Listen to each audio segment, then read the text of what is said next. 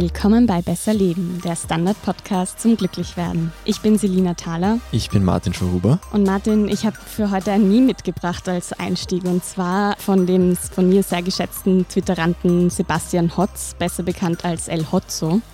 Und der geht so. Zitat. Mama, warum weint Opa so laut? Ich habe ihn doch nur gefragt, ob wir spazieren gehen wollen. Weißt du, Dein Opa hat 2020 erlebt. Damals wurden ganz viele Leute krank und alles, was man tun durfte, war spazieren gehen. Er hat einfach genug davon. Ich musste herzlich lachen, wo ich das gesehen habe, weil es mir auch so ging. Aber ja klar, wir feiern quasi ein Jahr spazieren gehen und du hast dich heute mit dem Gehen beschäftigt. Genau, es geht vielen von uns schon sehr auf den Zeiger und ich werde jetzt trotzdem unseren geschätzten Hörerinnen und Hörern erklären, warum es total super ist, rauszugehen und die Füße zu verwenden. Selina, wie viel bist denn du die letzten Tage gegangen? Ich habe in meinen Schrittzähler-App reingeschaut. Also am Wochenende, am Samstag waren es 11.400 Schritte, am Sonntag waren es 13.000 Schritte, am Montag waren es dann 300 Schritte, am Dienstag 1.500, Mittwoch wieder 300, Donnerstag waren es 11.800 und heute Freitag waren es erst 1.700. Gut, zu den guten Tagen, zu den fünfstelligen würde ich sagen, gratuliere, du stirbst jetzt vielleicht deshalb ein bisschen später. Gehen klingt jetzt vielleicht nicht wie das sexieste Thema, aber es steckt wirklich viel drin. Und es ist jetzt auch ein guter Zeitpunkt, wo der Frühling kommt, wo es schöner wird, sich das anzugewöhnen. Voll, und der Schrittezähler zählt ja auch nicht alles, was du in der Wohnung zum Beispiel gehst, wenn das Handy herumliegt. Aber Martin, warum tut uns dann Gehen gut? Ganz simpel gesagt, das Gehen hält Körper und Hirn frisch. Es erzeugt neue Verbindungen zwischen Hirnzellen, es verhindert Verfall, es lässt den Hippocampus wachsen. Das ist eine Hirnregion, die für Erinnerung sehr wichtig ist und ist auf viele andere Arten gut fürs Hirn und für die Gelenke und für die Muskeln und für so vieles im Körper. Das ist jetzt auch ein bisschen Volkswissen, aber es ist auch x-fach wissenschaftlich überprüft. Mhm. Gut, jetzt träfe vieles von diesem Zeug auch auf andere Arten der Bewegung zu. Zum Beispiel in gleichem Ausmaß für Laufen. Aber Gehen hat nochmal seine Eigenheiten. Zum Beispiel können wir das Gehen viel besser als jede andere Bewegungsform an unseren inneren Gedankenrhythmus anpassen. Und das tut uns gut. Das kennt jeder, der schon mal beim Spazieren mit seinen Gedanken allein war. Du kommst da einfach so, so einen schönen Rhythmus mit dir selbst und deinem Kopf.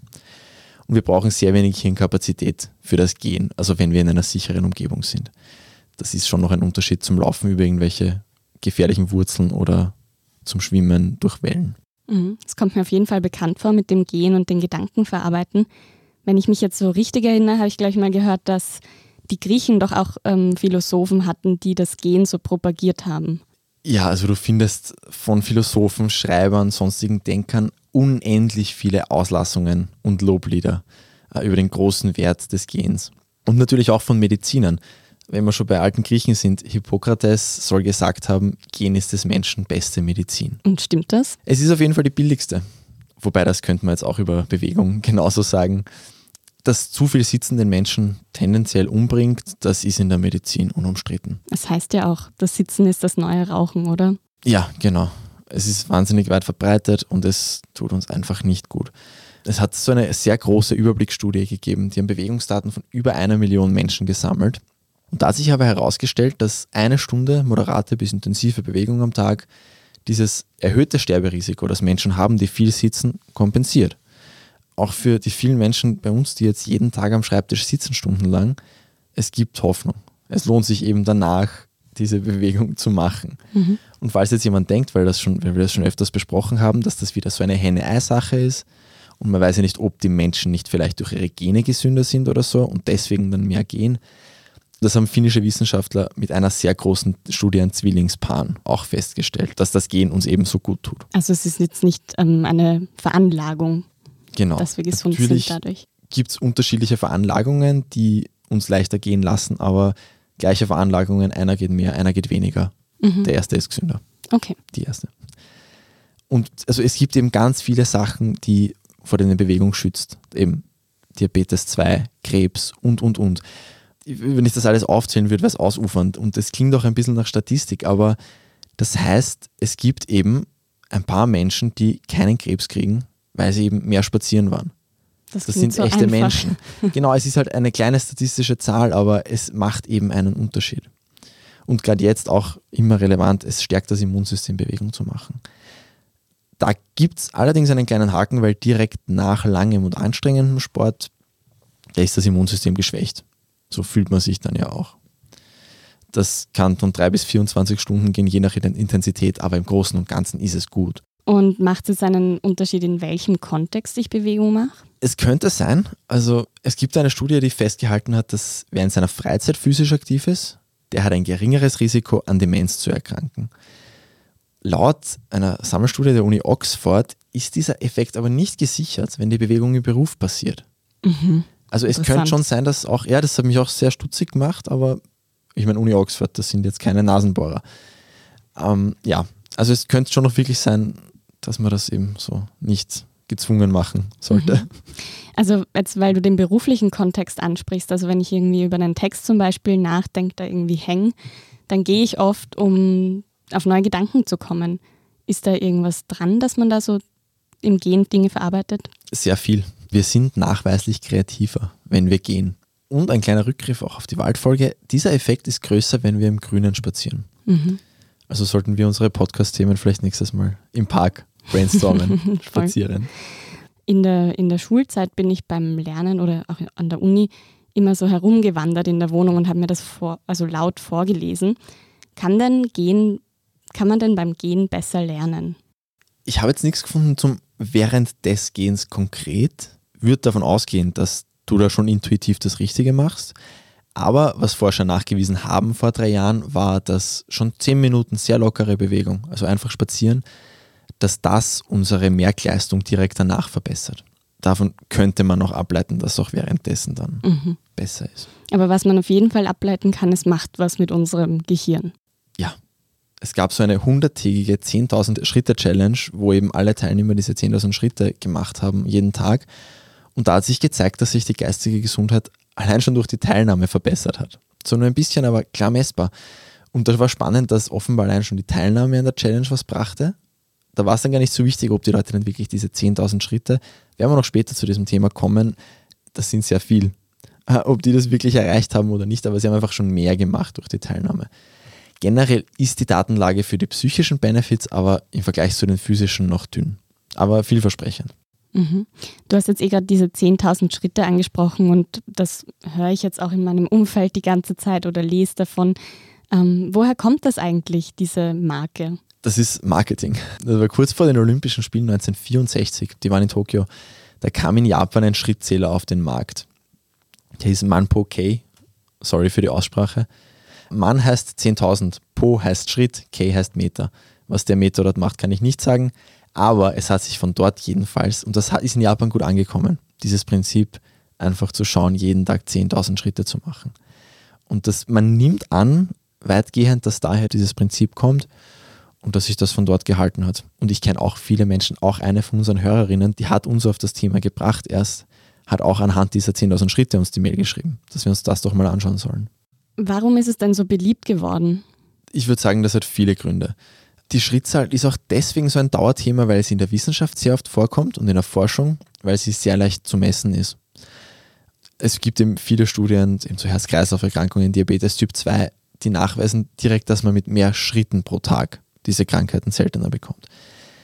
Aber es, ist einfach simpel zu zählen, vor allem seit es Schrittzähler gibt, seit es Handy-Apps gibt, die das für dich machen. Sie haben auch sonst viele Vorteile, weil es ist einfach simpel verfolgbar. Man kann eine Challenge daraus machen. Zum Beispiel nicht nur für sich selbst, man kann das auch mit der Familie, mit dem Freundeskreis machen. Zwei Wochen lang versuchen, dass jeder täglich diese 10.000 Schritte schafft. Und dann gibt es am Abend eben, muss man Rechenschaft ablegen in der Familien-WhatsApp-Gruppe. Und ja, wir kennen das aus der Gewohnheitenfolge. Es hilft, wenn man etwas abhaken kann, wenn man es tracken kann und umso mehr, wenn andere involviert sind. Klar, es ist irgendwo auch ein Ziel, diese 10.000 Schritte. Ich finde, man sollte sich jetzt auch nicht ähm, peinigen, wenn man diese 10.000 Schritte nicht erreicht. Du hast eh auch schon so angedeutet, dass es nicht wirklich darauf ankommt. Genau. Wie immer bei so vielen Themen, die wir besprechen, man muss auch darauf achten, wie viel Druck man sich selber macht dadurch. Die Schlüsselfrage ist ja für mich immer, ist es mir das wert? Wobei ich schon sagen würde, wenn man das Ganze einigermaßen entspannt angeht und sich nicht zu sehr selbst dafür tadelt, wenn man es dann mal nicht schafft, dann sollte sich das Ganze auch bald gut anfühlen, weil das Gehen für sich ist ja etwas, das sich gut anfühlt, wenn man es mal macht. Das kennt wirklich jeder Mensch, glaube ich. Mhm. Und damit könnte das Ganze ja auch schnell zu was Positivem werden im Gesamten. Aber es gibt schon auch gute Argumente gegen das Schrittezählen. Ich habe eine Studie der Duke University gefunden und die hat da sich gezeigt, dass sich das Gehen dadurch wie Arbeit anfühlen kann und dass man sich deswegen schon beim Gehen und auch im Anschluss weniger wohl fühlt, als wenn man das einfach ohne Zählen so einfach in die Welt hinein macht. Man nimmt an, ähm, dass das so ist, weil die intrinsische Motivation, die Folge ist noch nicht lang her, dass die untergraben wird durch das Zählen. Und das, ja, das kann ja jeder auch bei sich testen. Wie fühlt es sich an, wenn ich mir dieses Ziel konkret setze? Wie fühlt es sich ohne an? Viele brauchen es einfach, weil ein Ziel hilft einem auch. Da sind Menschen einfach unterschiedlich. Hm. Ja, also ich weiß nicht, wie große Schritte du machst, aber ich brauche oft oder wie kleine Schritte, je nachdem. Aber ich habe auch so ein bisschen nachgeschaut, wie lange brauche ich eigentlich für diese 10.000 Schritte oder diese 13.000 Schritte da jetzt am Wochenende. Und das waren schon so eineinhalb bis zwei Stunden spazieren gehen. Und das ist halt schon auch viel Zeit, die ich nicht immer habe oder dann nach dem Arbeiten irgendwie, wenn es schon dunkel ist, keine Lust mehr drauf habe. Und deshalb ähm, versuche ich auch mich nicht so an diesen 10.000 Schritten aufzuhängen. Und ob das wirklich 10.000 Schritte sein sollen oder ob es auch weniger reichen, das besprechen wir gleich nach der Werbepause.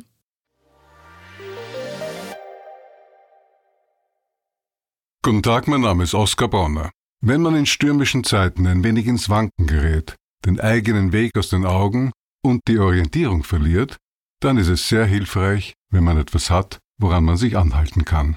Der Standard, der Haltung gewidmet. Jetzt gratis testen auf Abo der Standard AT.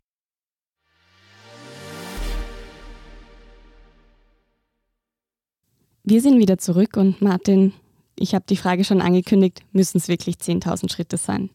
So genau wissen wir das nicht. Wahrscheinlich reicht auch weniger. Also Harvard-Wissenschaftler haben das untersucht anhand von älteren Frauen und es ist es da wieder die Frage, es gibt nicht so genaue Studien, weil das muss man ja auch alles einmal untersuchen. Aber die haben das sehr groß gemacht. Die haben eine Woche bei älteren Frauen das Durchschnittsalter 72 Jahre. Die haben überwacht, wie viele Schritte die gemacht haben. Und ein paar Jahre später haben sie dann geschaut, wie viele von den Teilnehmerinnen gestorben sind bis dahin. Und ob es da Unterschiede gab. Und da war schon ein sehr klarer und linearer Zusammenhang. Wer weniger ging, ist eher gestorben. Sie haben das in Viertel aufgeteilt. Das schlechteste Viertel ging 2700 Schritte am Tag, das zweitschlechteste 4400. Und schon zwischen diesen zwei Vierteln war 41% Unterschied. Also 41% weniger Frauen im zweiten Viertel sind gestorben als im ersten. Das sind echte Menschen, das sind viele. Mhm. Das ist eine große Studie auch. Aber der Effekt ging dann schon noch weiter. Je mehr Schritte sie machten, desto eher waren sie noch am Leben.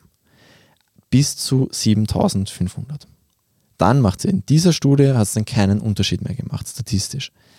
So, das schließt jetzt natürlich nicht aus, dass mehr Gehen trotzdem noch weitere Benefits hat, weil es geht ja nicht nur um Sterblichkeit im Leben. Und das kann ja auch noch bei anderen Sachen mhm. was bringen und es waren eben ältere Frauen. Und es gibt eben nicht zu jeder Bevölkerungsgruppe so konkrete Studien. Was mir da irgendwie auch einfällt, es gibt diesen zynischen Mythos oder ich weiß auch gar nicht, ob es wirklich angewandt wird von Miethaien, die quasi sagen, bau einen Lift ein in, in dein Haus und dann wirst du quasi die alten Menschen, die in ganz billigen Wohnungen wohnen, los, weil die halt schneller sterben, wenn sie dann mit dem Lift fahren.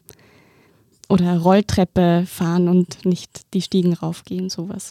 Ja, tragt die Wissenschaft durchaus mhm. diese Aussage. Trotzdem zynisch. Und ich hoffe, dass das keiner wirklich so macht, aber ich ja. würde es auch nicht ausschließen. Und das kollidiert eben schon noch ein bisschen mit der generellen Forschungsmeinung jetzt, wonach mehr Sport einfach besser ist, wenn man sich jetzt nicht komplett vernichtet. Mein bester Freund sagt immer, manchmal ist mehr mehr. Und es gibt eben auch noch andere Sachen, die da auch gut sind, die vielleicht nicht zu einem längeren Leben sofort zwangsläufig führen. Und vor allem, was auch noch ein ganz großer Faktor für mich ist bei dieser Zahl, es ist ja keinem geholfen, wenn man sich diese 10.000 als Ziel setzt, die einfach zu, eben wie du vorher gesagt hast, es dauert einfach lange. Und wenn du das dann eben, wenn sich 10.000 einfach oft nicht ausgehen, dass du dann komplett aufhörst. Das haben wir bei den Gewohnheiten gehabt. Es müssen realistische mhm. Ziele auch sein. Und deswegen, wenn es wenn, Leute gibt, die halt 10.000 schon ein paar Mal probiert haben und nie geschafft haben, dann ja, dann kann man es ja mal mit 7.500 probieren. Voll, aber es ist ja auch nach oben hin offen. Also ich erinnere mich dran, als wir noch in Urlaub fahren durften, da war ich in einer Stadt, in, in Amsterdam war das vor ein paar Jahren Und wir sind alles eigentlich zu Fuß gegangen. Und dann haben wir teilweise 26.000 Schritte am Tag gemacht. Also das war dann, das spürt man dann schon am Abend in den, in den Waden. Aber es hat auch, also so, es, wir sind am nächsten Tag trotzdem weitergegangen. Also es war irgendwie, also kein Grund aufzuhören für uns. Ich kenne auch Menschen, die schaffen in einem Tag Amsterdam ungefähr 200 Schritte. ja, klar. Ja, es, und das ist auch wichtig, wenn man sich so Zahlengrenzen setzt. Man muss dann nicht aufhören bei 10.000. Und das kann schon noch ein Grund sein, dass man dann aufhört. Er sagt, okay, passt, geschafft, danke. Wenn man Lust hat, weiterzugehen und die Zeit und das passt gerade, weiter, weiter, weiter, weiter. Es ist gesund. Aber so die Konklusion, die ich jetzt da so ein bisschen draus ziehe, ist eben Hauptsache weit gehen. Ja, wenn es so einfach wäre. Es gibt schon auch Medizinerinnen und Mediziner, die sagen, dieses lange Gehen sollte nicht das Ziel sein, sondern die propagieren, dreimal am Tag zehn Minuten schnell zu gehen. Wirklich schnell. Also da ist auf die Faustregel, man sollte nicht mehr singen, aber noch reden können und leicht schwitzen. Die Faustregel habe ich so ähnlich schon mal für ein Lauftempo auch gehört. Also das ist schon wirklich sehr flottes Gehen. Gibt dann auch so einen Zielpulsbereich. Es soll halt schon anstrengend sein. So, um das wirklich vergleichen zu können, was jetzt besser oder schlechter, das oder die 10.000 Schritte oder 7.500 Schritte ist, da fehlen Studien. Da gibt es kaum Material. Sicher ist beides gesund. Das liegt auch, das ist nachweisbar. Und am besten würde ich sagen, man kann sie auch kombinieren. Also eben, wenn du einen Tag hast, wo nicht so viel Zeit ist, dann machst du halt zwei sch wirklich schnelle 15 Minuten Spaziergänge, wo du dich nachher duschen musst. Und wenn es sich ausgeht, drehst du einmal eine größere Runde. Und am Wochenende halt vier Stunden durch den Wald spazieren, weil das ist sowieso das Allerbeste. Mhm. Es gibt ja auch diese WHO-Empfehlungen, die rechnen ziemlich orge Zahl. Die WHO rechnet vor, dass mit mehr Bewegung 5 Millionen Todesfälle pro Jahr vermieden werden könnten. Kann man gut vorstellen, dass da jetzt nicht Österreich das größte Krisenland ist, aber es gibt sicher auch hier genug. Ja, Adipositas steigt. Es war jetzt gerade vergangene Woche wieder eine neue Studie. Mhm. Das ist auch ein total wichtiger Faktor, einfach die Kalorienverbrennung, weil eben ja Übergewicht zu vielen Krankheiten führt und jetzt durch Corona noch einmal riskanter ist. Und da gibt es auch endlos Studien dazu. Das ist ein total leichter Weg, einfach langsam das Gewicht zu reduzieren. Mhm. Einfach mehr gehen. Und die WHO empfiehlt eben zum Beispiel, die macht es unkomplizierter, die empfiehlt fünfmal 30 Minuten Bewegung pro Woche. Okay, also Auch eine gute Faustregel. Das ist irgendeine Bewegung. Und natürlich, man kann ja, man muss ja nicht nur gehen, man kann ja tausend andere Sachen machen. Ja. Aber ein bisschen die Message dieser Folge ist auch, selbst das Gehen, das wirklich kein Aufwand ist, das die allermeisten Menschen können, das keinen Cent kostet oder sehr, sehr wenig kostet. Selbst das hilft schon stark bei vielen Sachen. Mhm. Und geht es da nur um ebene Strecken oder zählt da auch das Stiegensteigen oder bergauf und bergab gehen? Größere Anstrengung bringt da eben tendenziell schon ein bisschen mehr, wenn du dann dieselbe Zeit trotzdem äh, verwendest.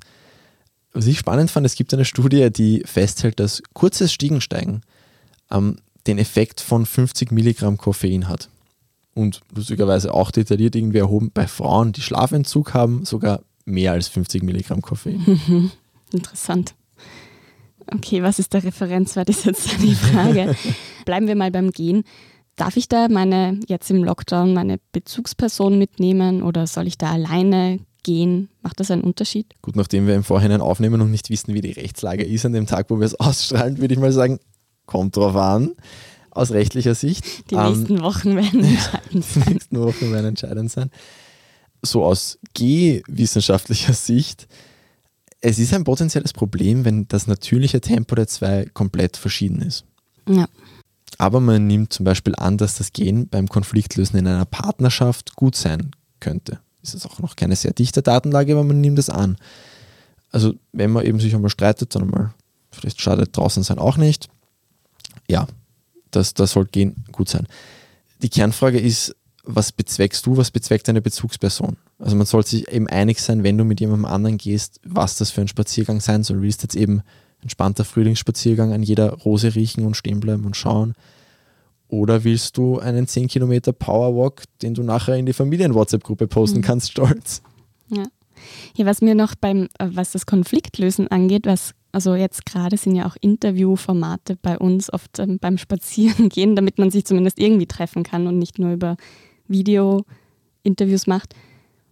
Und das ist dann schon auch ganz interessant oder auch vielleicht kennt man es auch mit Freundinnen oder eben Partnerinnen, dass man sich nicht immer anschaut beim Gehen und dass man deshalb vielleicht eher Sachen aussprechen kann, weil man sie so nicht zu einem Gegenüber sagt, aber das trotzdem da ist.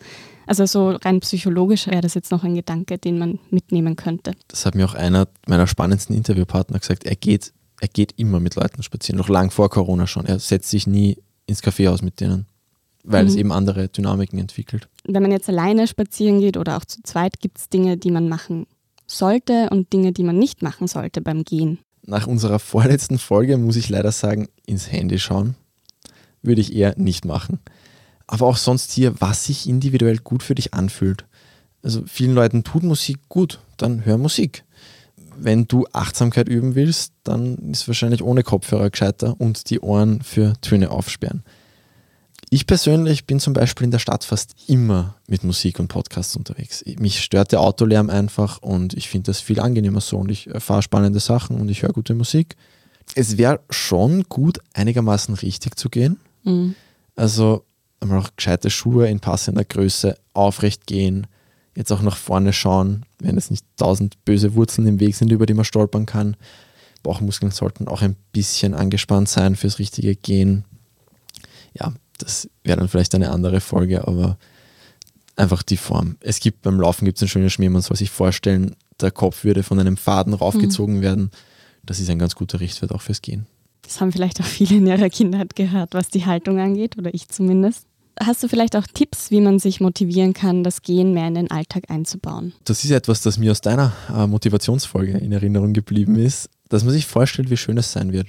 Auch wenn man vielleicht gerade voll auf der Couch liegt und es eigentlich nicht so freut und man war eh schon einkaufen heute, wenn, wenn man es dann eben wirklich auch schön findet draußen, sonst belügt man sich selbst. Ansonsten eine Gewohnheit daraus machen. Wenn man sagt, es ist mir, ich, okay, ich bin jetzt überzeugt, ich will mehr gehen, ich sollte mehr gehen, es ist gesund. Folge 4 haben wir aufgedröselt, wie man das am besten zur Gewohnheit macht. Was auch sehr einfach zu implementieren ist, gerade jetzt, wenn es schön wird im Frühling und hoffentlich wird es das jetzt ganz lang und ganz oft sein, dass man einfach einen Weg, den man sonst mit Auto oder Öffi macht, zu Fuß geht. Das ist eine einmalige Entscheidung und man wird meistens happy sein. Man kann ja zum Einkaufen zu Fuß und vielleicht zurück dann mit Öffis, wenn die Einkäufe schwer sind. So als Kompromisslösung. Hast du Tipps? Ja, das mit den, mit den Öffis mache ich auch. Also einerseits, dass ich entweder früher aussteige ein paar Stationen und dann den Rest zu Fuß gehe oder gerade wenn ich im Büro bin oder war und dann am, am, Abend nach Hause gehe, dass ich ein paar Stationen zu Fuß gehe, 20 Minuten, um mal den Kopf ausrauchen zu lassen und dann erst in die U-Bahn einsteige. Und was ich mir noch gedacht habe, ist so, man kann sich ja auch ein Telefonat zum Beispiel ausmachen. Also wenn man so ein Telefonat ausgemacht hat, dass man dann spazieren geht, anstatt auf der Couch zu sitzen währenddessen. Weil dann kann man eben so das Gute mit dem, was einen vielleicht eben nicht so freut, gerade verbinden. Hatten wir auch bei der Motivation. Ich habe mir auch einen Podcast angehört von diesem Promenadologen, also dieser Spazierforscher, der Martin Schmidt heißt er, glaube ich, wenn ich mich richtig erinnere, der gerade im ersten Lockdown sehr prominent in allen Medien auf und ab gespielt wurde. Und er sagt zum Beispiel, man kann das auch spielerisch angehen, also mal in jede kleine Seitengasse reinschauen und dann so Dinge entdecken oder irgendwelchen skurrilen Straßenschildern folgen. Oder man geht nur geradeaus und biegt nur links ab oder man biegt nur rechts ab, bis man wieder zu Hause ist. Solche Dinge kann ich mir schon auch vorstellen, dass das ganz witzig sein kann. Die Glücklichen, die im Grünen wohnen, können ja auch einfach wandern gehen, wo es schön ist. Oder ich weiß nicht, ob es Geocaching noch gibt. Das wäre vielleicht auch was, so ein bisschen so schnitzeljagdmäßig dann durch die Stadt. Wäre vielleicht auch eine Möglichkeit. Eben, wenn es draußen ist, ist es noch ein bisschen gesünder. Ja, also um es zusammenzufassen, Martin, warum sollten wir mehr gehen? Gehen ist großartig und gesund. Diese 10.000 Schritte sind wissenschaftlich nicht sonderlich klar begründbar, aber für die meisten Menschen ist so ein konkretes Ziel eben leichter verfolgbar. Und gerade für den Anfang kann es auch gut sein, wobei, wenn 10.000 sich als frustrierend erweisen, vielleicht auch 7.500 Schritte ein gutes Ziel wären.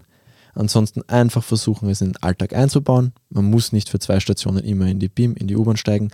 Am Land ist schwieriger, die meisten Autostrecken kann man schwer durch Gehen ersetzen, aber auch da, man muss nicht immer ins Auto steigen. Mhm. Manche fünf Minuten Wege gehen auch gut zu Fuß. Auf jeden Fall besser als die 300 Schritte, die ich an manchen Tagen zurücklege. Das auf jeden Fall. Vielleicht habt ihr ja auch diese Folge beim Gehen gehört und damit ihr die nächste Folge auch nicht verpasst, abonniert uns gerne auf Apple Podcasts oder Spotify oder wo ihr sonst Podcasts hört.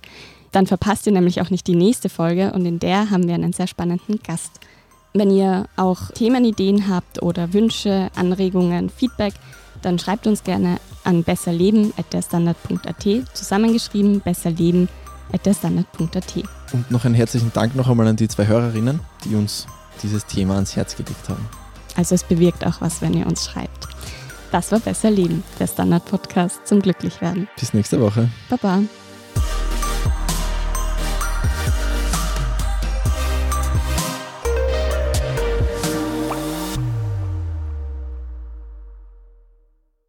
Guten Tag, mein Name ist Oskar Bonner. Wenn man in stürmischen Zeiten ein wenig ins Wanken gerät, den eigenen Weg aus den Augen und die Orientierung verliert, dann ist es sehr hilfreich, wenn man etwas hat, woran man sich anhalten kann. Der Standard, der Haltung gewidmet. Jetzt gratis testen auf Abo der Standard.at.